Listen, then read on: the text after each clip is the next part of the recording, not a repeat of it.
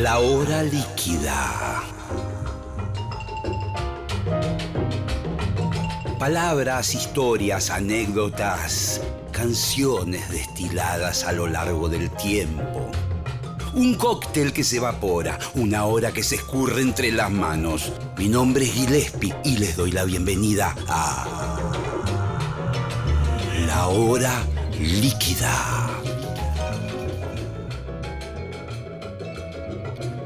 Ahora sí, empieza la hora líquida con Gillespie, un programa que eh, necesariamente siempre es distinto porque es Gillespie más otro, o sea que es Gillespie y su circunstancia, y la circunstancia siempre es el invitado, no puede ser siempre igual el programa, tiene que cambiar. Eh, Marcelo, ¿cuántos, podríamos hacer un catálogo muy rápido en tres o cuatro categorías de distintos climas según el invitado? Hola, ¿qué tal? Eh, ¿Cómo estás? No me gusta esto de hacer la Bueno, bueno, de bueno, bueno, saludarse porque ya nos, vimos antes. La bueno, gente ya no le bueno, gusta bueno, eso. bueno, ese mal humor, por no, favor. bueno, vamos, ¿no? al, vamos al tema. Bueno, Cantidad de gente que. distintos Cate- climas. la mejor categoría Sí. para mí, personas que no son tan amigas, pero que hay un nivel de, de digamos, eh, eh, admiración mutua, pero no hay tanta confianza. Mejor categoría para mí. Bien. Porque es el programa del descubrimiento. Bien. Y hay una energía, este, digamos, inaugural de una amistad que puede comenzar. Esa es la mejor categoría. Segunda categoría, personas que son amigas, con las cuales tengo concordancia. El programa tiene una, una atmósfera doméstica de dos personas que se conocen, fluye. Tercera categoría, personas que no son quizás de mis preferidas en cuanto a gustos personales, musicales por ejemplo, pero a las cuales respeto. La energía es más rara. Mm, Hay respeto, pero falta como la onda. Pero cuarta categoría, las personas que vienen a la entrevista y tienen ganas de hablar poco. Pasa. Porque por teléfono te llaman, eh, o alguien de la producción, me pongo en el lugar del invitado, te llaman y dice, el martes eh, a la mañana podés grabar o el miércoles a la tarde. Sí, qué sé yo, falta una semana para eso. Cuando llega el martes a la mañana o el miércoles a la tarde, el tipo está con otras cosas en la cabeza y se acuerda, uy, tengo que ir a Radio Nacional a hablar con el nabo este una hora. Y eso eh, pesa porque Lo yo, notás, yo- lo y notás. tengo que hablar con un tipo que no tiene ganas de hablar o que tiene entonces o con una tipa eh, ahí cuesta porque es no es no es hacer el amor como yo lo podría hacer con vos precioso Bien. precioso tiempo Trucos. que- Trucos entonces para, para eh, aquel que el día de mañana sueñe con hacer su propia hora líquida. Y la hora líquida, lo que pasa, la hora líquida está muy motivada por, por mi propio entusiasmo. Y yo realmente experimento curiosidad por, por ver cómo es la persona. Eh, Y en el caso de cuando aparece el arisco, ahora vamos a, a ir por cada una de ¿El las arisco? categorías rápido. ¿Qué, qué trucos podés hacer? ¿Qué haces? ¿Te la bancás? Lo voy buscando. Ah, se, te- se- se- se convierte en un problema. Voy buscando, Sí. voy buscando. Digo, ¿te gusta el fútbol? No. Bueno, Bien. ¿cocinás? No. No. comés, por lo menos, comés, no cocinás, No, pero que- al- claro. algo comés. Sí, lo que hay, qué sé yo. Cuando pones la radio, pongo cualquier cosa en el auto. Y, eh, Ah. En cinco minutos me, me mató. Claro, porque son generalistas. Sí, Entonces, como no hay gusto, no hay historia, se está sacando O no la encima. quieren contar, porque gustos hay. Por ahí se la guardan, dice, "Me- tengo una historia bárbara, pero me- mejor me la guardo para otro programa. Sí, o les da cosa empezar a, de- a- desenrollar un ovillo, de un hilo de, de- de- de algo. Entonces, como están como medio pre- mal predispuestos o, o a veces muy atentos al horario. El tipo viene, nosotros tenemos una hora de programa, el tipo viene, pone a 12 del mediodía, dice, a la una me tengo que ir. Bueno, ese a la una me tengo que ir está todo el tiempo dando vueltas en la cabeza de él. Eh, ¿Y, y la tuya también o no? ¿O no, yo, una vez que lo tengo acá, digo, pienso, vos te vas a la una y media o a las dos menos cuarto. Eh, siempre, Pero- siempre hay algo que tiene que tramitar el profesional, que es la suspensión de sí mismo, Sí. ¿no? porque ya no, no es lo que a vos te pasa, eh, este, sino lo que tenés que hacer. Sí, ¿no? en ese sentido yo trato de suspenderme a mí mismo durante este programa. A veces se da una cosa más coloquial, habla uno, habla el otro. Este puede ser uno de esos casos. Pero yo trato de estar siempre en el eje de que eh, el invitado es la, es la estrella y, eh, y es el que tiene, así sea un mediocre. No es tu caso, ¿eh? No, no, no importa, no. No lo digo porque como... Un territorio, no, la mediocridad es un territorio muy habitado, debe Sí. tener sus ventajas. Sí, por Pues supuesto. muy- mucha gente sí. ahí, así que. Pero, pero digo, así por ahí las cosas que me diga no, no me parezcan trascendentes. eh, hay que respetar esa, es- es- esa biología, esa persona que está ahí sentada con, con- Y aparte, ¿quién soy yo para determinar ese tipo de cosas? A mí siempre me llama la atención que cuando uno es un profesional, que lo pone como un gran mérito, es un- una gran actitud de hipocresía, porque en ese momento el profesional no está haciendo lo que quiere hacer, sino lo que hay que hacer. Y para eso necesita ser un hipócrita con una buena, una hipocresía Sí, sana, la que puede tener el cirujano, que por ahí dice, Sí. no sé, uy, perdió Aldo Civi, la concha de su hermana, no tengo ganas de andar operando, ahora viene. Y sin embargo el tipo dice, bueno, no, suspende todo. Pasa lo mismo acá, ¿eh? La hipocresía, o sea, cuando uno hace, supongamos yo, el programa con Dolina, lo hacemos todos los días. Y bueno. No hay manera de estar siempre con ganas y con buen ánimo. Exactamente. Ahí sale una. No sé si es hipocresía. No, no, pero hipocresía o buena, eh, no está oficio, mal. podríamos pero decirlo. son los distintos eufemismos Sí, de sí, la hipocresía, en este caso. Ser profesional, el oficio, la función debe continuar y todo eso. Exactamente. Entonces, ahí la, la pregunta es, ¿vos sentís que... eh, a ver, tenemos el, el ello, vamos a contar un poco, porque por ahí hay gente que no se psicoanalizó. Qué interesante, dale. Entonces, tenemos el ello. El ello que es, siempre es el inconsciente, eso que aflora, lo- la barbarie en uno mismo, eso que eh, lo que haría, ¿entendés? sí. Lo que está impulsando y pelea. Eh, después está el super yo. El super yo es lo que debe ser, es el profesionalismo, es lo que corresponde. Y el yo es el, lo que, el, el- el- El que tiene que surfear ne- entre las dos cosas. Exactamente. ¿sí? Entonces, cuando vienen estos casos, por ejemplo. ¿Sabés cuándo se nota mucho el super yo? Para dar un ejemplo Sí, concreto claro. a la audiencia. ¿Viste cuando vos te acostás y te vas a dormir para el día siguiente? Sí. Y de repente aparece un pensamiento que dice, mañana tenés que hacer un trámite. sí. Bueno, ok. ¿Quién, ¿Quién dijo eso? ¿Quién lo dijo? Si yo soy el que puse la cabeza en la almohada, yo soy el que quiero dormir. ¿Quién me dijo que mañana tengo que hacer un trámite? El super yo. Exactamente. Hermoso, hermoso ejemplo. Luego viene aquel, aquello que empieza, el ello empieza a. ¿y si el ello es lo más ¿Y si- bestial. y si y nos lo- quedamos. Exacto. si digo, si a vos mira- no te gusta ir a hacer el trámite. Ah, déjate de joder. Claro. Sí. Quédate acá, boludo. Quédate. Nos quedamos, Decile a tu tele. jefe que es un boludo. Sí, te quedas viendo Los Ángeles de la Mañana. Sí. ¿Eh? Sí, sí, y sí. de pronto aparece la negociación. Bueno, pero tengo que. Y ahí el yo empieza a negociar. Bueno, sí. no, vamos y después a la tarde nos tomamos un rato. No, o no voy, pero tenés que decir eh, una excusa. La excusa es el yo eh, tratando de. Es como el Corea del Centro. Claro. El yo.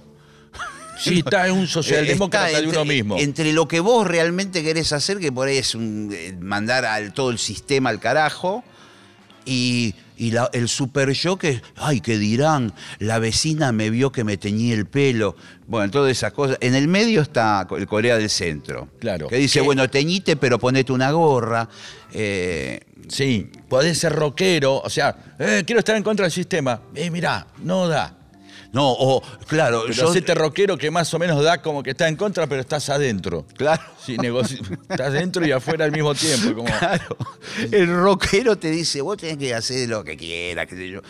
y, el, y aparece el super, yo, el super yo que dice, mirá que tenés que conocer a tus futuros suegros el domingo.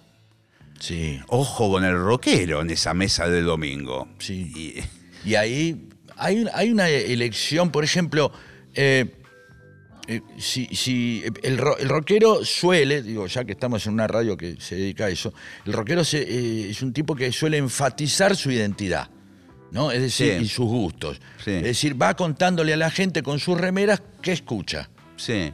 Nadie anda con una remera de lo que no escucha, salvo que por ahí te regalaron, pero es decir, si a vos no te gusta este, Poison, no andás Sí, con una sí, remera sí, de sí, Poison. es verdad, es verdad. Sí, y, eh, y- y en otros géneros no ocurre, nadie anda con una remera de, de- de, qué sé yo, de Bruno Gelber, eh, Sí.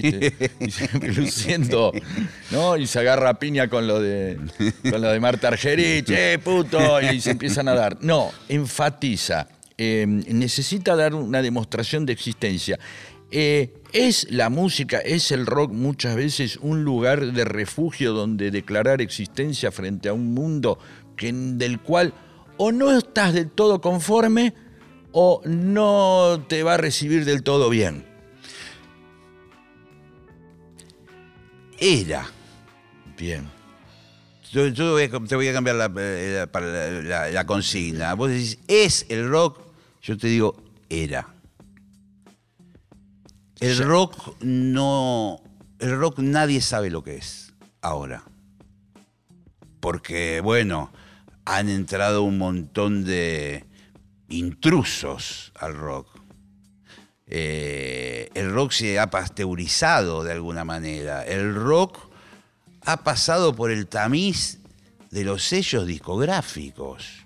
Y alguna vez habrás conocido un director de un sello discográfico. ¿Sabes que no? ¿Cómo? Uno. Para los chicos que quieren hacer rock. O hip hop o lo que sea. ¿Cómo, cómo- cómo El, es? el tipo que está una semana sentado en esa silla, en el despacho de la Sony Music o lo que fuera, se transforma en un almacenero. Se transforma en un almacenero porque lo primero que le traen los papeles y dice, ¿cuánto vendió Tini?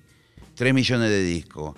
¿Cuánto, ¿Cuánto vendió Iván Noble? Por decir algún nombre al azar. 70 mil discos. Bueno, hagamos más discos de Tini y menos de Iván Noble. Eh, lamento poner a Iván Noble No, en este no, lugar. pero es que, no, al Pero- contrario, lo pones en un lugar noble de alguien que eh, o sigue ella haciendo- es tan cargosa, qué sé yo, por- eh, vendió 100 discos, ella tan cargosa. Bueno, muchachos, veamos la forma de sacarnos de encima a esto, a esto- o, o- o- o de ponerle el, el terreno más, más con piedras. Eh, mirá, para presupuesto para el disco tengo esto, o por qué no empezamos a hacer una cosa de coproducción donde vos, saborido, te pagás todo el disco que antes te bien, lo pagaba yo. Y, y- y- y yo te lo distribuyo. Entonces poné la plata vos y yo pongo los los fierros, digamos. Eh, ahora, esa gente se metió plenamente. El rock de los 80 estuvo mediatizado por los sellos discográficos. El famoso Charlie García que conocimos, Los Abuelos de la Nada, Los Twists, eh, incluso Sumo, que estuvieron en la CBS, estuvieron. Los redondos no puedo decir lo mismo, porque siempre se manejaron por un carril independiente. Pero eh, vos mandabas a los abuelos de la nada a grabar a Estados Unidos, o, los Cadillacs que han grabado en las Bahamas un disco, y se pasaron un mes ahí, eh, haciendo surf, eh, tomando coco y qué sé yo. Cuando vuelven, el tipo dice, mira, te pagué un disco carísimo, hermano mejor que me devuelvan esta plata de alguna manera. Eh, y, ahí el rockero que se sienta a negociar ya la deuda que, tiene con el sello, ya no es el mismo rockero que se cagaban todo. Porque él, dicen, bueno, ¿cuántos estadios vas a hacer este año? Porque este disco lo tenemos que mover. ¿Vas a ir a la televisión? No, yo a la televisión, mira, vas a tener que ir a Gran Hermano y a... Justo al gran hermano. Ah, bueno, no hay algo antes, no Bueno. puedo ir a charlar con Y, pero Gran Hermano hace con- 20 puntos de rating, claro. Vos querés ir al del Bebe con Tempomi, que hace un punto. Bueno, Claro. yo te dejo ir al del Bebe, pero tenés que ir a- a- al, al de Rial o, a- o al de Ángel de Brito. Eh, Y ahí es como... Estamos hablando del show, ¿vos te, te estás dando cuenta que Bueno. estamos hablando de un super show Bueno. constantemente y un tipo, un ello atrapado en el super show? Es decir, este, hay, hay todo un, el, el super show construyó todo un... Y, y- y ahí empezó, sí. a- a- a- entre eso y otras cosas más, el rock, como lo conocimos nosotros, empezó a, desaparecer. O por lo menos esa idea idílica que nosotros teníamos del rock. Eh, cuando una persona se, Es- se sienta a transar Sí. eh, un, un- un financiamiento para su arte y a- con determinadas condiciones. Vos sabés que una vez vi a los Who y, y- y en un cartelito antes, en una pantalla, de Pete Townsend agradecía a todo el público presente diciendo, porque ustedes fueron los mecenas de mi vida. Sí, sí, les agradezco mucho porque yo pude vivir muy bien gracias Exactamente, a ustedes. claro. ¿no? Le dice al público. Eh, entonces ahí pensé, en- en- ese día pensé en, en este reconocimiento, porque a veces el, el problema del rock es que tiene que andar esquivando. Como, como el, el- rock siempre, al, de- al principio tuvo esa vocación, siempre rebelde y docente, ¿no? y pedagógica de cómo se debe vivir. Entonces vos de pronto dices, pero yo lo vi al cantante eh, este, de, de- de X banda, qué sé yo, y tiene un Audi. Y entonces, Obvio. eh, es, es como un peronista que vive en Villa Devoto, vive, eh, ¿qué vos? ¿Qué viste? O el izquierdista con plata. En cambio, no sé, nadie le va a andar diciendo a Pimpinela, eh, tienen plata y tiene el, el- el de barba lo vi este, en un Toyota. Y no, porque el tipo nunca te vino a hablar diciendo, bueno, lo importante no es el dinero, y te dice abraza un árbol y cosas así. O sea, claro, no te está tratando de enseñar No, cómo claro, es la vida. claro. ¿no? Eh, entonces, también a veces queda atrapado en esa, en esa, en esa proclamación. Es la supervivencia, entonces. Lo que pasa es que esas son dos cosas distintas. O sea, la adaptación y la supervivencia son. son inherentes al ser humano. Bien, sigamos. Ahora, ¿por qué se compra un Audi un rockero? Porque quiere y porque puede. Eh, Yo tampoco puedo ponerme en una postura No, no, no vamos acá a de jugando. decir, viste, de qué sé yo, vos, vos, vos sos el cantante de jóvenes por dioseros, ¿cómo te compraste un, audio, un auto lindo? ¿Por qué? Porque, ¿Qué derecho tengo yo a decirle? Vos, Bueno, pero hay vos- una Vos tenés que andar en, en- en un auto todo roto, porque... Pero ahora si vos, eh, los flacos, con todo el derecho del mundo, van a un lugar y venden mil tickets, porque Incluso van mil, flacos a verlo y ese ticket vale dos mil, tres mil pesos, por decir un número, puede costar más. Mil por tres mil, te compras el Audi. Y no hicieron nada malo, solo No, no, cantaron no, la no, canción. estamos dentro del. Igual no sé cuál era la cuenta de mil por tres mil, te lo dije y no, Está muy bien. sí, no sé cuánto da. millones. Ese es el problema. Son ¿Cuánto 6 da? millones. Juntá los ceritos de un lado, 6 millones. Hay, hay cosas. ¿En qué momento precisamente estamos hablando de esa adaptación? Una exigencia también al rockero es que no solamente no eh, muestre, o por lo menos al viejo rockero, al magipón, que no muestre que tiene plata, y otra es que no sea tan sano. ¿No? Yo una vez. Bueno, igual esa es otra de las cosas que han cambiado en el rock. Eh, que vos me decías, el rock hoy, o sea, vos, por decirte algo, vos tocas en un festival y entras a un camarín y te encontrás con frutas, cereales, yogur, Nestum, todos productos que son para los infantes, para los niños. Entrás... Sí. Eh, Está y bien. de repente decís, che, loco, ¿no hay una botella de vino? Y le preguntás a la producción y dices, no, no, no, está prohibido tomar alcohol. ¿Y cómo va a tocar Iorio ahora? ¿Cómo va a subir al escenario con el yogur y los cereales? Digo, el rock tuvo una cosa, como lo tuvo el jazz también en su momento, una cosa de nocturnidad, de bohemia. Muchas canciones están dedicadas al escabio, o, o movidas, movilizadas, compuestas bajo los efectos del escabio. Eh, no digo que el tipo suba completamente borracho y se caiga, pero, pero una botella de vino y la banda son seis tipos, son seis copitas así. Ese es el yo que dice, bueno, una botella. Bueno, cada una botella. Botella. Tome- eh, Bien, pero muchas veces, en, eh, digamos, la manera de sostener, por ejemplo, Yo he ido, por ejemplo, a, festivales en el Parque Roca, Sí. bien que estaban organizados por lo que es el municipio de Buenos Aires, en el marco de...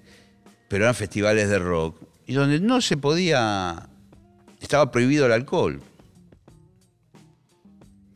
Eh, digo, ahí hay, ahí hay algo, perdón. y en relación a lo que vos decís del rock saludable, Sí, yo no lo, lo- no lo digo críticamente porque muchas veces el... el- el- Yo, yo tampoco, el tipo Eh. que quiere comer una fruta, que la coma. Por supuesto, no, pero quizás por esta imagen de hacer dentro del- de la hipocresía y del oficio, de lo que es el rock.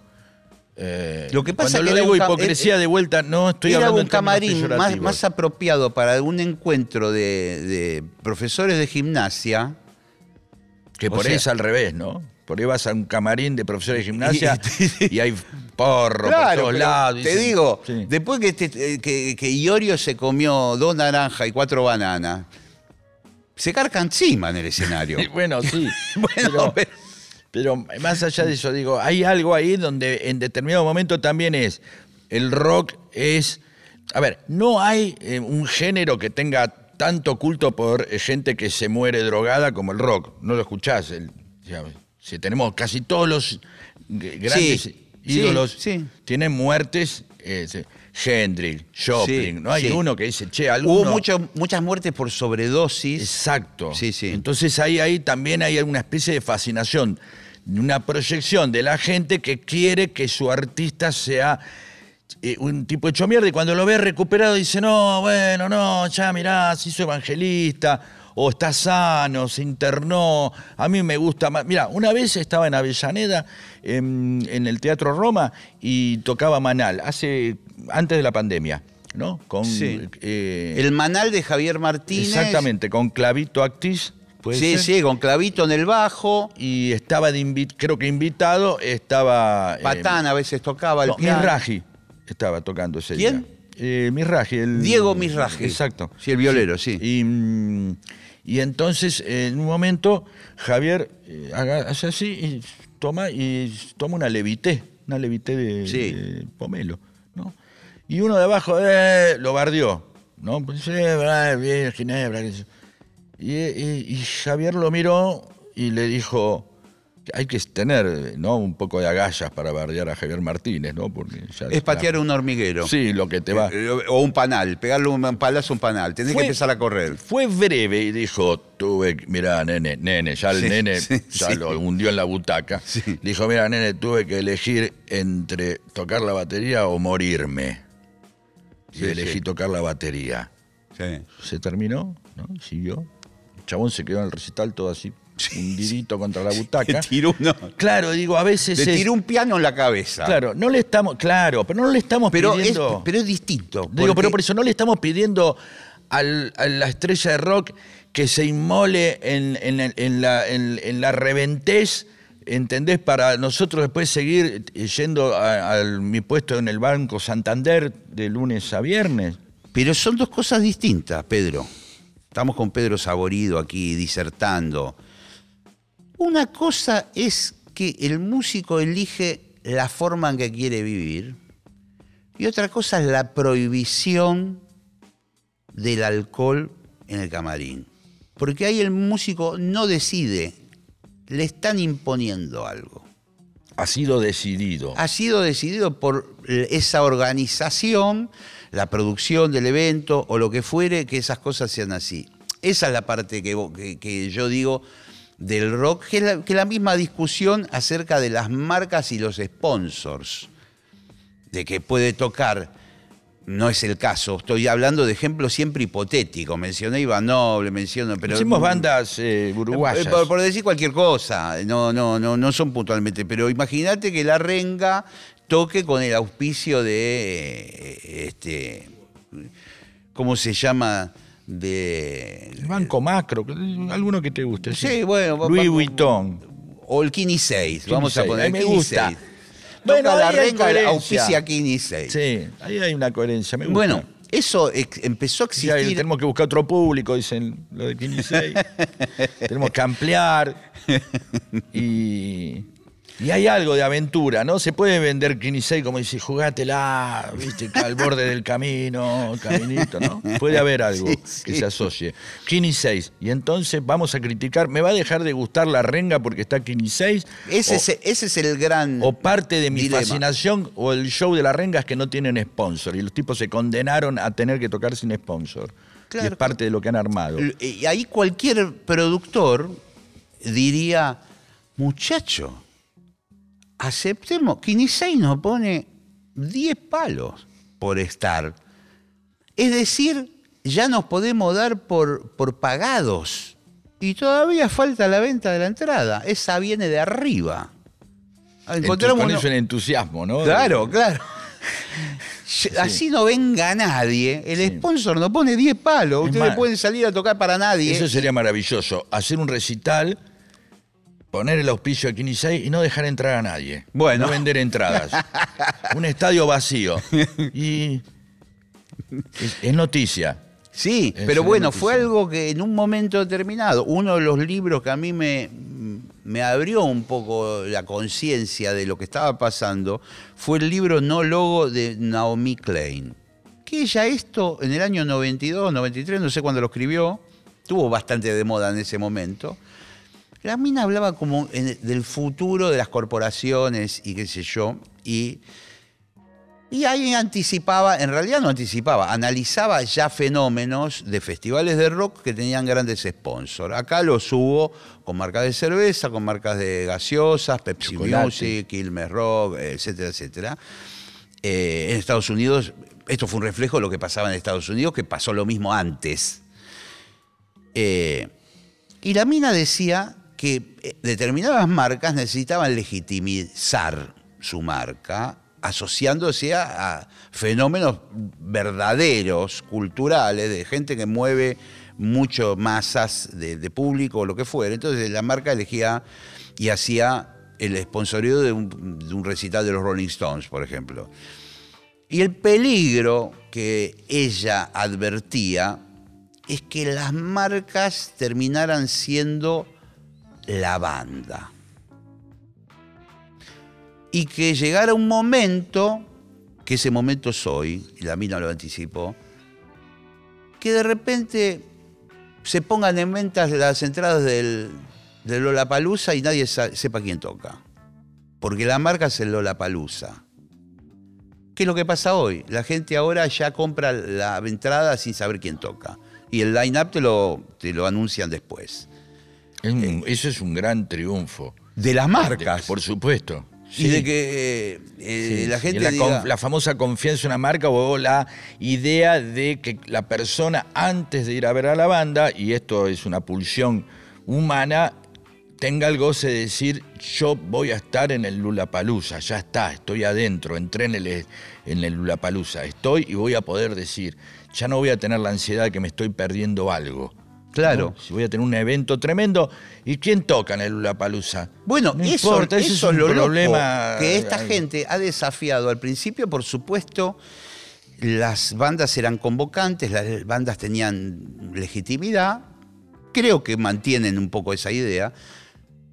Pero ellos arman el line-up como quieren. Entonces te aparece, cuando lo anuncian, dice Robert Plant, Piñón Fijo, el Ramiro Berman, eh, Banda Los Chinos. Este en el B, en el escenario B está el rabino. Bueno, pero digo, Con Banda, Vitico. Banda Sí. Los Chinos, El Kun Agüero, eh, Ratones Paranoicos, eh, Jimena Monteverde Cocinera. Sí, sí, sí, sí, porque ya no importa. Y es al revés. importa, cualquier- Empieza, cuando uno empieza a ver es la, esa supuesta incoherencia musical, Sí. empieza a volverse coherencia porque está todo ahí. Entonces vos mismo decís, Claro. no está tan mal eh, eh, Sí. este Danny Martin, Sí. ¿no? O- Y de repente ponían que siempre había cierta, al principio, cierto ruido en las primeras ediciones porque tiraban un Lito Nevia, O sea, eh, y la gente decía, ¿qué hace Lito Nevi ahí? O, Sí. eh, pero no importa, porque es la experiencia Lollapalooza. La gente quiere ir ahí, comerse una hamburguesa, toca la- todas las bandas tocan al mismo tiempo. eh, entonces, eh, no sé. Es una, es un- es un- una, una idea de tener casi a disposición un montón de cosas en las que podés usar o no. superfluas. Porque vos, el después estarán, digamos, quizás el- el- el- podríamos ver la- la- el interés de, en cada banda medido según la distancia que lográs eh, obtener frente al escenario. No, más cerca estás, me interesa. Más atrás estoy, eh, sí, bueno, Arctic Monkey. Ah, eh, voy a comer un pancho y te vas. Sí, sí, y sí. volvés y podés rotar por todos. Y, es más, quizás sea importante ir, más importante ir al Lulapalooza e incluso darte cuenta una vez adentro que ninguna de las bandas te gusta. Exactamente.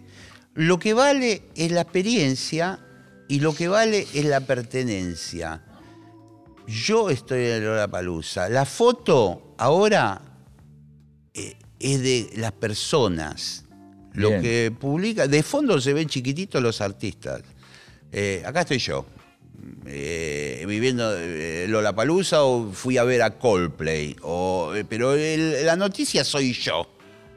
Raúl Balustro.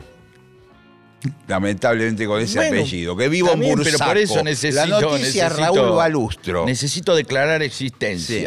Y eso No. es el fenómeno que es muy difícil de, de ahora de analizar. Yo creo que tampoco tengo las herrami- herramientas adecuadas. Pero eso ha cambiado no solo el rock, ha cambiado la forma de, de- de vivir, ha cambiado los medios de comunicación, donde los periodistas están con un celular en la mano en los programas y van viendo lo que sucede en redes sociales y esa es su fuente. Para, para, para, para. Para, para, que Mauro Icardi, para que Mauro Icardi acaba de... Para, para, para. para eh, eh, eh, y, y ese es el trabajo periodístico ahora. Yo me acuerdo una de las tantas discusiones que tuve con, siempre con el mayor de los cariños, porque era además mi manager. Imagínate lo que era eso. Con Peluca. ¿Vos lo llegaste a conocer a Peluca claro Golzac? Sí, sí, sí. Peluca fue un grande. Un grande porque además fue manager de muchas bandas piola, trabajó mucho con Coleman, con Fricción, Los Siete Delfines, trabajó con Soda Stereo, El trabajó Gran con- Martel. con Gran Martel, con Spinetta, y tuvo la desgracia de trabajar en un momento conmigo. Y, y en un momento, él era muy vintage en su forma del rock. En un momento, cuando yo me abrí la cuenta de Twitter, el primer día tuve 2.800 seguidores. Nada, hoy tengo, no sé, más de 70.000 creo. No, me, no, no, no sé, pero más o menos. En ese momento, que me vio que yo estaba con el teléfono y que ponía un mensajito, y me dijo, el Twitter no sirve para nada. Fue una de las grandes discusiones. Porque yo le dije, bueno, escúchame, no sirve para nada, pero ahora tengo 2.800 tipos que yo le puse que voy a tocar y varios me dijeron que van a venir. Un día no vamos a tener que hacer más la gacetilla, esa pedorra que se la mandamos a todo el mundo para ver si nos publica. Porque un día voy a tener 10.000 tipos, 15.000 tipos, y, y estoy tocando en un lugar de 200 personas, y van a venir solamente lo de Twitter. No sirve para nada, me dijo. Bueno, se equivocó. Igual falleció nuestro amigo, pero... Sí, no, no vio su equivocación, en todo caso, y no, descanse. no, no. Pero, pero yo eso lo vi. Vi. Digo, en el futuro, todas las celebridades van a tener un Twitter y van a decir todo lo que quieran a través de ahí. Y Minga van a ir a la televisión o mi- van a decir, eh, no estoy enfermo, eh, ya me dieron el alta, pum, chau, no voy a ningún lado. Y todo todos los periodistas van a estar en la televisión o el teléfono y van a decir, ah, no, acá me dice que no está enfermo, que va, va a ir a laburar. Eh, La, la tecnología ahí opera como un, un otorgamiento de superpoderes. Sí. ¿no? O sea, Pero ojo que le otorga superpoderes al anónimo también. Sí, sí, por eso, al ser humano. Es decir, puedo hablarle a mucha gente al mismo tiempo, ¿sí? Sin ser Santo Biasati, porque esa en- durante muchos años fue exclusividad de algunos, ¿no? Eh, la misma manera de grabar un disco.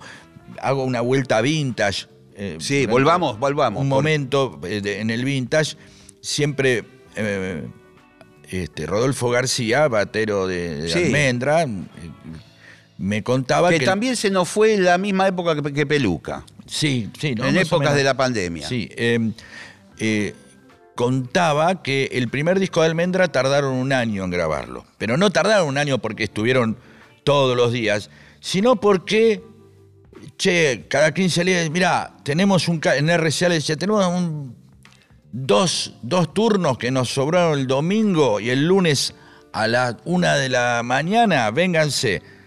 Y grababan dos temas. Sí, claro. Y luego, a los 15 días, tres semanas después, un mes después, ¿sabes que tenemos? No vino este, Luis Aguilé o Carlos Viso, qué sé yo, Sí, sí. se fue a... Y, y así. Tengo dos horitas más. Y así iban grabando como grababa Billy Bond eh, a la noche, que los estudios no funcionaban y grababa la pesada del rock and roll, como grabaron muchos, hasta que los gatos la pegaron con la balsa. Entonces los directores de las discográficas, que vuelven a aparecer en la charla, almaceneros, decían, tráeme conjuntos beat. Porque mirá, los Beatles, o sea, no tenían que ser muy genios para darse cuenta de la revolución que estaba pasando con los Beatles, que conquistaban todos los países a los que iban, y la gente se volvía loca en los aeropuertos y los volvía loco, y ellos seguían grabando a Luis Aguilé. Entonces empezaron a decir, acá nos estamos perdiendo un negoción, que son estos boludos de flequillo que están apareciendo. Eh, ¿Por qué hablan en esos términos? Sí, Digámoslo, sí. en, en una mesa de directorio, ¿no? Y así es como de repente, de- motorizados por el éxito descomunal de los gatos y la balsa, sucede una reunión insólita entre Pipo Lernud y una discográfica donde al lado estaba sentado Miguel Abuelo, que no tenía ni siquiera una banda, y que era una especie de juglar que escribía unas letritas y qué sé yo, y le dicen a Pipo Lernud, tráeme un grupo beat.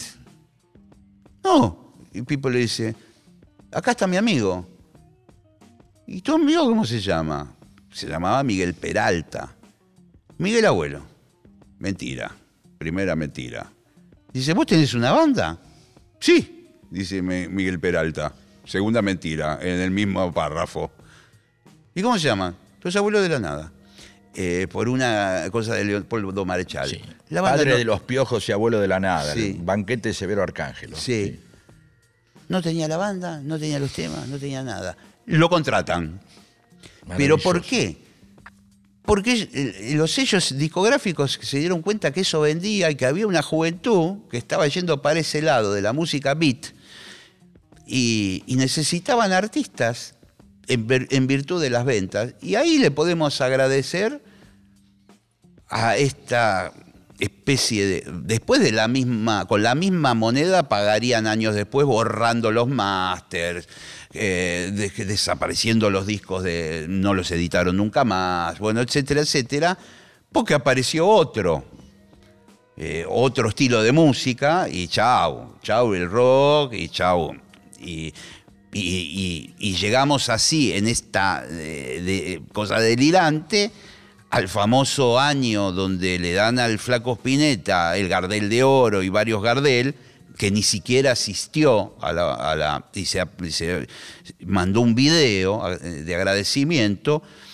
En el mismo momento, el Capif premiaba como artista del año, eh, otorgándole varios eh, Gardel, incluido el de oro, al Spinetta, en el mismo momento que nadie le quería editar el disco.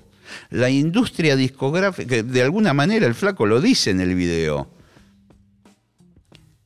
nadie lo quería y a la vez le estaban dando el de oro. Y nadie quería editar el famoso Los Socios del Desierto, que lo termina sacando finalmente Sony. Music. Pero él estuvo, estuvo cajoneado ese disco un montón de años, pues nadie se lo quería sacar porque era un disco doble. Y era muy caro. Y le decían, ¿por qué no elegí los mejores temas y hacemos un solo disco? Y el flaco le decía, porque grabé todos estos temas y el disco es así. ¿Qué quiere que haga que sea doble? Pero bueno, Siempre hay una tensión, obviamente, eterna entre el, el pragmatismo y el principismo, Sí, ¿no? sí, el artista que dice, bueno, esto es así, y el, y el pragmatismo que dice, mira, de alguna manera ya eh, eh, los discos se moldean en base a una cuestión tecnológica, ¿no? El disco tiene este tamaño, dura este, tie- este tiempo, y hacer algo descomunal por afuera, como por ahí hizo alguna vez Calamaro editando cinco discos, o, o los discos dobles ya eran, eran como un evento, pero bueno, las canciones, todo, tres minutos, las películas 90 minutos, es decir, eh, habitamos formatos Exacto. industriales. Exacto. ¿no? Y la fabricación de un disco doble es el doble de costo. Es matemático esto. Haces un disco, vale una guita. Haces dos, vale el doble. Con eh, todo, tenés que hacer especial las tapas. Bueno, las cajas de los CD eran más grandes y incluían mm, que se abrían varias partes. Entonces, y como en definitiva, me pongo en la cabeza del director de la discográfica, ellos pensaban que había temas buenos y malos, y que había muchos temas de relleno en el doble. Entonces trataban de, de influir al artista para que, bueno, sacame los temas malos, y dejémoslo, o los aburridos, y dejame Claro. los divertidos. Pero eso, eh, así como te digo una cosa, la puedo recontrapanquequear en este mismo instante, apretando un botón invisible y ponerme del lado del sello- de los sellos discográficos. Y decir que. Y decir que yo tengo una plata. Y viene saborido y me quiere hacer que yo invierto un montón de, de plata y que la pierda, literalmente, y que yo tengo todo mi derecho a decir, si yo apuesto a vos, tiene que ser algo que a mí me guste y a mí me rinda económicamente. Si no, no apuesto. Con lo cual me puse del lado de los sellos discográficos en un segundo. pusiste- te pusiste en un show, te pusiste en un show, el show Pero digo, negocia, es- el show eh, negocia y el negocio es en determinado momento equiparar ciertas Sí. am- eh, supervivencias y ambiciones y pretensiones, ¿no? Es decir, eh, voy a comprarme una, un shawarma, ahí Sí. el tipo, bueno, a mí me cuesta esto, yo estoy acá todo el día, tengo la maquinita, Tengo jefes, no. aparte te Tengo jefe, y ahí viene la supervivencia, Claro, la el de Sony social. te dice, "Ah, mira que hay un muñeco de Sony más arriba que me, me pide todos los números. Y todos los años me amaga que va a cerrar la filial Claro, y eh, somos regional. 20 familias, Claro. etcétera, etcétera, etcétera. Entonces el de arriba, Mr. Sony, le dice, che, ¿por qué no elegís un artista que venda, hermano? Sí. De música buena estoy hasta... estoy- ¿Sentís muchas veces que hay dentro de esa negociación, y, o, o vos mismo dentro de tu música o dentro de tus programas, algo que es eh, que alguna vez eh, se, se equipara muchas veces, que es una especie de equilibrio, es, che, bueno, dado que tenemos mucho éxito con estas películas de Olmedo y Porcel, vamos a permitirnos hacernos otras que no Sí, den tanta guita. yo- yo- ¿A vos te pasa en un yo en- concierto tuyo, por ejemplo? Yo entré en ese régimen de- en algunos momentos. de equilibrio. Es decir, este De- tema es ganchero. la Particularmente, gente- yo Sí. que lo sentí en Sony. Tuve mi paso, hice dos discos con Sony Music. Y, y creo que le debo de agradecer a la Versuit, a Fito, Claro. a, no sé, a los artistas vendedores de ese momento, que era tanto lo que generaban que el sello se permitió hacer algunos discos de jazz, sabiendo que iba a perder guita o apenas empatar. Y yo creo que en ese momento. Pero ahí vos no le estás dando prestigio. Digo, también es, es, un, es un, un producto el prestigio, ¿no? Sí.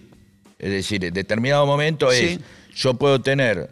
eh, Sí, pero no, digo, te digo sí, sí, sí, sí, pero no, no es por mí el prestigio. Eh, quiero decirte, ¿Por qué no? eh, los sellos piensan de esa manera, por eso Sony tiene un sector de música clásica que vende el 0,0,01% de los discos. Bien, pero da chapa. eh, Exacto, da pero un tiene- coso, puede invitar y mandarle al gerente de to- todos se ponen de acuerdo Sí. en que eso está bien y corresponde, Está ¿no? bien. Por decir, American Express auspicia un ciclo en el Colón porque, Eh, porque eh, todos bueno. estamos generando Exacto. este, eh, una- la materia que es el prestigio, que es también quizás en lo que pensó en ese momento, cuando se dio el Gardel de Oro, en ese eh, eh, com- tráfico de prestigio que muchas, tienen muchos artistas, que son eh, Piazzolla, Borges, Spinetta, eh, este, que quizás no, no son tan leídos como, como, como aspirables a ser parte del lenguaje Sí. de uno. Exacto. Pero que además no le dan pérdida al sello discográfico. Porque siguen vendiendo. Siempre. Digo, ni siquiera. El prestigio prolonga en el tiempo. Sí, sí, sí, sí. Eh, digo, hasta económicamente no es un mal negocio tener artistas de calidad o artistas de nicho, como dicen ellos. Porque tampoco son discos muy caros, ninguno de estos artistas se delira con un presupuesto descomunal, entonces son discos accesibles, grabados en estudios más o menos normales, con, en tiempos razonables. eh, y entonces el- el, tampoco pierden guita. Por ahí ese año no la recuperan, pero le- dale, dale 10 años y, y ese disco va a salir empatado, van a ganar un mango. Eh, es otro negocio. que Cuando el- vos- que, cuando- que- cuando- que el Ali Espósito. Es- ese- claro, que por ahí- eh, esa es ahora.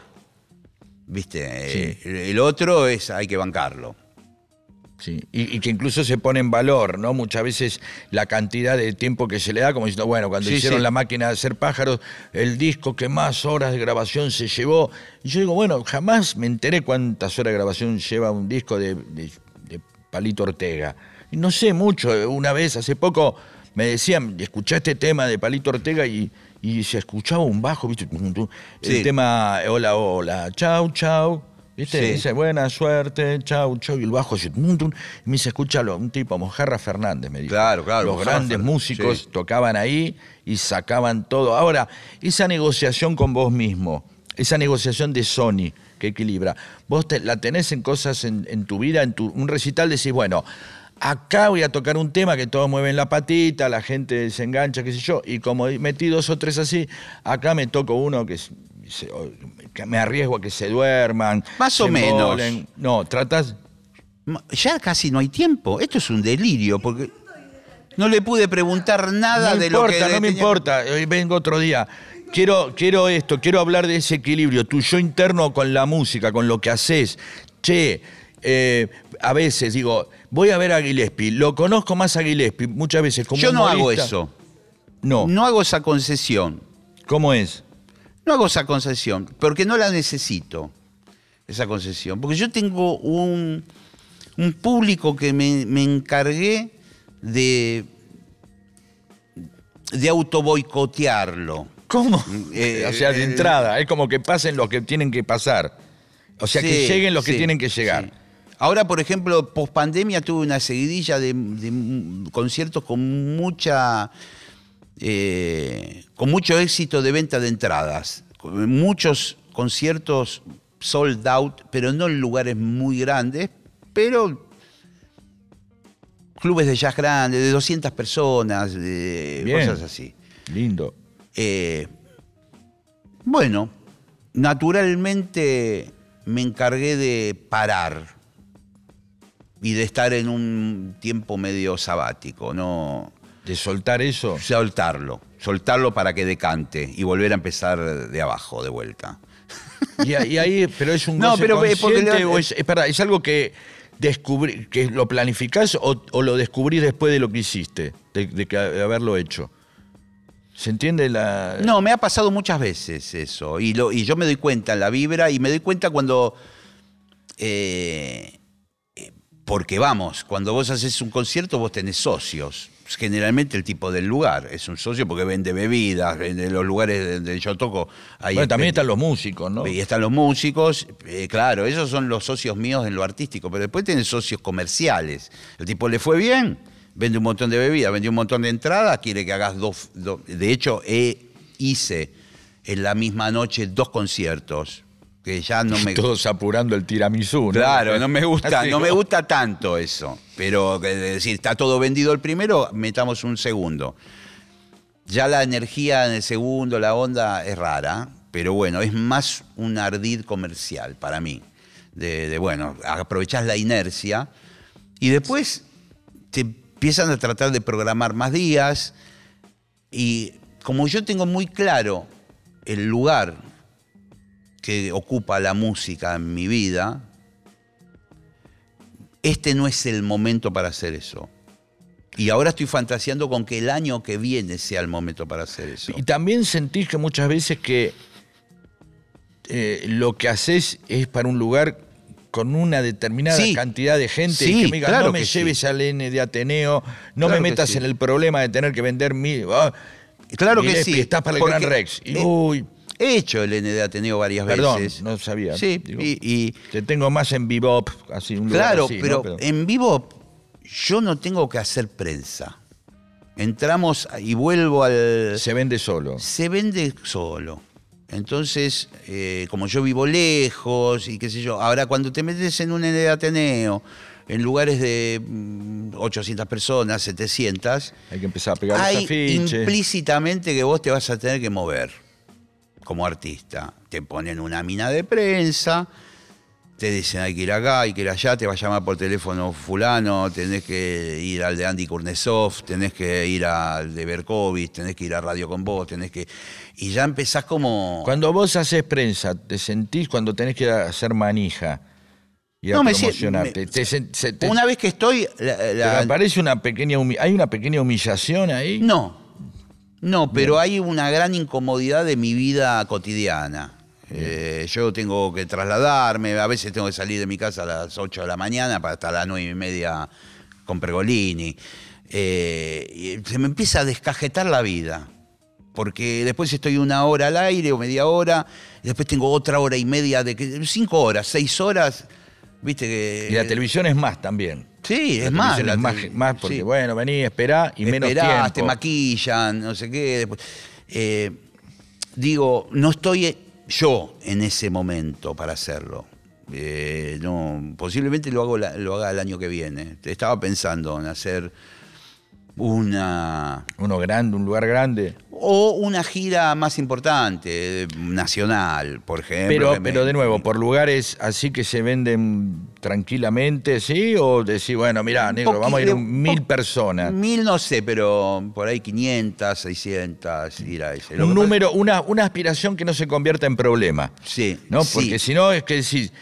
Me acuerdo una vez hablando con Coco Silly, me dice, voy a hacer el ópera, dijo una vez. Sí. Uy, digo, Coco, la concha de tu hermano. Y un día viene y me dice, voy a hacer un Luna Park. Y Bueno, eh, ahí Coco se metió en un berenjenal. y lo sacó, y- pero al Lo último sacó, era la pero sabés épica. cómo te- al otro día te internan, ¿eh? No, seguro. Al otro día te internan. Es como una especie de, de, de- de pasión por, por. Porque vos a veces. Viste, está muy. eh, eh, está muy mal visto abandonar las zonas de. eh, permanecer en zona de confort. Tengo a mi amigo Pichi de Lanús que siempre me dice eh, que en un momento en la fábrica donde estaba tenía viste, un, un buen pasar, ya manejaba a los clientes, iba tranquilo, vendedor, iba acá, iba con el auto y yo le dije, tenés que ser gerente. Dijo, no, no, no quiero. Y él dijo, no, pero ¿qué es? Y Claro. Sos- tenés 55, estás en el mono, no, 56, no, ya. No, porque a los 57 le da el bobazo. Y Le- el dijo- primer stem viene a los 57. Y ahí lo apretaron, le dijeron, che, y, en la zona de confort, ¿por qué no abandonás la zona de confort? Le dije, tardé mucho en construir mi zona de confort. Lo que pasa como que la zona de confort es la Soy zona de la salud también. Claro. Ojo, es médica. Los 50, Es- yo tenía ganas de decir. Ayer eh, eh, hablé con alguien que cumplió 50 años y le dije, tenemos que hablar. Porque digo, eh, a partir de dentro de dos o tres años vas a, a sentirte un, un- un- un Fiat Duna, así, a gas, que va a tener que empezar a ir al taller más seguido. Entonces, claro, empiezan estos cuidados y la gente dice, eh, ya no aceptás desafíos, just do it, ¿viste? ¿Qué sé yo? Va, y decir, no, por ahí me, no, no me quiero son meter en problemas. desafíos, son- no son desafíos, son emboscadas. Bien. Son trampas. Bien. No son Hoy desafíos. este Te están concepto, esperando gracias. para dártela. Por eso nos llevamos bien. Porque sabemos distinguir estas cosas o encontrarle buenas, buenas definiciones. Sí, yo siento eso. Y, y siento esto que lo que estás contando hace a la salud, a, habitar el arte no como, como, como, un- como una tragedia, sino como un placer, como un goce, ¿no? Como saborear un vino, como una comida, algo. No tener la culpa este, de, estar tranquilo. Viste que a veces parece que estar tranquilo o estar eh, bien o tener las cosas ordenadas, este, eh, pareciera que fuera un pecado, ¿no? Sí, sí, La sí, construcción de, de una zona artística o- sin riesgos. O que sos un loser, porque manejás las cosas así, porque andás por la calle eh, y saludás a la gente y estás en un plano, en una dimensión, en una dimensión humana. Te manejás, eh, trabajás en los medios, pero al- salís y empiezas a hablar con el tipo que está acá enfrente eh, barriendo la vereda. Y eso no, no es, para mí no es ser loser. eh, porque- No, pero rompes un poco el imaginario de la gente. ¿Entendés? Que quiere verte, ¿entendés? Eh, No. eh, ¿Viste? Como No. Romualdo Quiroga. ¿Conoces a Romualdo? ¿Te acordás de Romualdo Quiroga? Sí, claro que sí. Romualdo Quiroga era un laburante, un actor muy laburante. Y un día, claro, sale de Canal 9 y toma un bondi. Pero la gente no te quiere ver ahí arriba, ¿eh? La gente, ojo, la- cuando te ve ahí arriba después te quiere matar, ¿eh? Te quiere matar, literalmente. Matar en Twitter o matar... sí, está esperando eh, la caída. Es, es la caída del héroe. No, también, la gente eh, está expectante. Si vos te mandás ahí arriba, ellos te acompañan. Yo estaba hablando de la visión, una vez Woody Allen decía que él muchas veces sentía que el público era un enemigo al que tenías que engañar constantemente. Cuando te estaban esperando en un lugar, vos tenías que hacer una película donde no te agarraron Sí. e hicieras otra cosa. Coincido. Y así como estar esquivando el tiro, Coincido. el tiro del público. El público dice, el público puede ser un enemigo también. A veces hay que verlo sí, así. coincido. Vos tenés que hacer la tuya. Y ahí el público te va a seguir en la tuya. El público está expectante. Si vos te mandaste al alto perfil, te van a acompañar en el alto perfil, pero te la van a dar. ¿Viste? Eh, sí, en O algún sea, la momento te la cantidad de, de, Sí, porque aparte hay algo que hay un goce en ver caer a alguien. ¿Qué te parece? ¿no? Como diciendo, hay algo que, por ejemplo, de, lo del conductor este, de televisión, que me, eh, no, no sé bien cómo se pronuncia. Eh, Jay, no sé si es Mamon o Mamón. Jay Mamón. O Jay, no sé. Jay Mamón. Sí. Creo que hubo, digo, yo este, en determinados momentos digo, he visto más notas de él en caída que en su fulgor. ¿No? Es decir, cantidad de, de tiempo disponible para hablar de Jay Mamón si es, está en pleno éxito. Sí, sí. Bueno, qué grande el tipo, qué copado, le hacemos una nota, ¿qué opinás de Cristina? ¿Qué sé yo? Boludeces. Eh, el tipo en, en la mala, tragedia, Sí, lo acusaron de pederasta, qué sé yo, y ahí, ¡ah! ¿viste? El sentimentraje y, el- y la cantidad de horas, decir, claro, es un gran goce. Era lo que venía después. Si no fuera tan exitoso, ¿a quién le importa su caída? ¿No? A nadie. Digamos, un pederasta anónimo dura muy poco en la prensa. Son dos, tres cosas y ya está. una- se arregla en el barrio, por ahí. Sí, sí. Y ahí era, qué disfrute que hay con la caída de este tipo, ¿no? Esto es una desgracia porque se terminó el programa. Me encanta. Eh, fue un programa que no pude. Ya lo hemos hecho esto alguna vez. Sí. Ya pasó. Que, que yo te hice Pero la nota es vos. una estrategia que tenés vos para que yo no te conozca. Y No, Ese es el no, problema. Después nos vemos en algún Sos- viaje a veces. Mira que agarrar un pescado en el agua es dificilísimo. Hay muy poca gente que lo puede hacer. Pero agarrar un pescado que aparte se enjabonó el propio pescado antes, es difícil. No lo podés agarrar nunca. Y vos sos un pescado enjabonado para mí. Uh, En una es bañadera. un insulto espantoso. Bueno, pero no te, no- un pescado enjabonado. no te puedo agarrar nunca. Ya habrá, ya habrá oportunidad. Vas- No sé la edad que tenés, no sé si estás casado, no sé dónde vivís, nunca puedo. Ya- ya no se puede acceder. Son dos personas las que no se puede saber nada. Scioli, que te maneja el reportaje él, También es muy Y- bueno en eso, sí. y ya nunca se sabe nada. El tipo dice lo que quiere, le pregunta cualquier cosa y contesta otra. ¿Y vos? Sí. esta, esta técnica eh, de- de- del reportaje invertido, de darlo vuelta, siempre me funcionó con dos personas que quiero mucho, de verdad, y que admiro mucho, que son vos y Apo. Apo también. Se da vuelta en un momento y dice, otra vez me estás haciendo hablar a mí. ¿Viste? Porque le digo, eh, comentarista en su ardigó, que ¿cómo te hiciste? ¿Y tu papá? ¿Cómo te hiciste? Y, y entra, entra, Y yo también entré. ¿viste? Fui una víctima más. No, em, próximamente vamos a hacer un programa donde vamos a... No, te quiero preguntar muchas cosas porque quiero hablar del país, definiciones, que me, me- me ayudes a decodificar, a entender qué nos pasa. Próximamente lo haremos. Bueno, lo haremos. Gracias, Pedro. No, por favor, fue un gusto venir a preguntar con vos. Qué divino que sos. Siempre.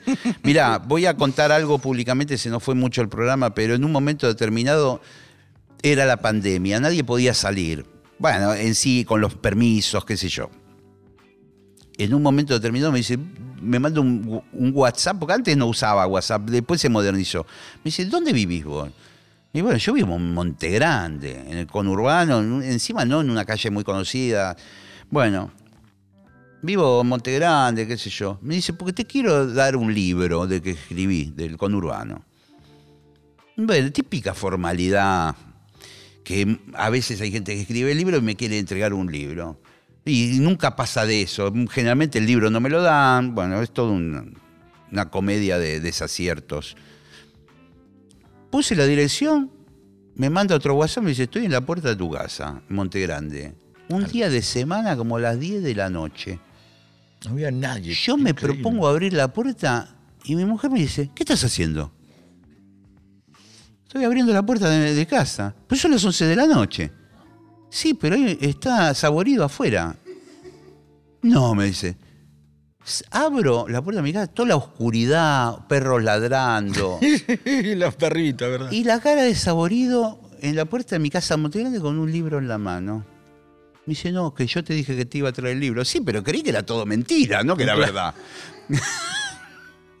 y nos sacamos una selfie en la puerta de mi casa. Sí, exactamente. Qué loco que estás. Qué loco Eh, lindo. Fue, fue algo, fue muy agradable conocer eh, Monte Grande de esa manera. Porque ¿cuántos motivos puede haber para ir a determinados lugares? ¿Viste? Decir, Sí. Bueno, pero me avisás un rato antes y te puedo hacer una comida. pero no, pero no nos podíamos, estábamos Pues, sí, emburbujados sí, todavía. Sí, sí. Estábamos emburbujados, no se podía. Sí, estábamos en burbuja. Voy a volver eh, eh, pronto y vamos a hacer un. Voy a hablar Dale, de mí. dale. Gracias. No, por favor, me encantó. Nos encontramos en el próximo programa. Gracias a todos.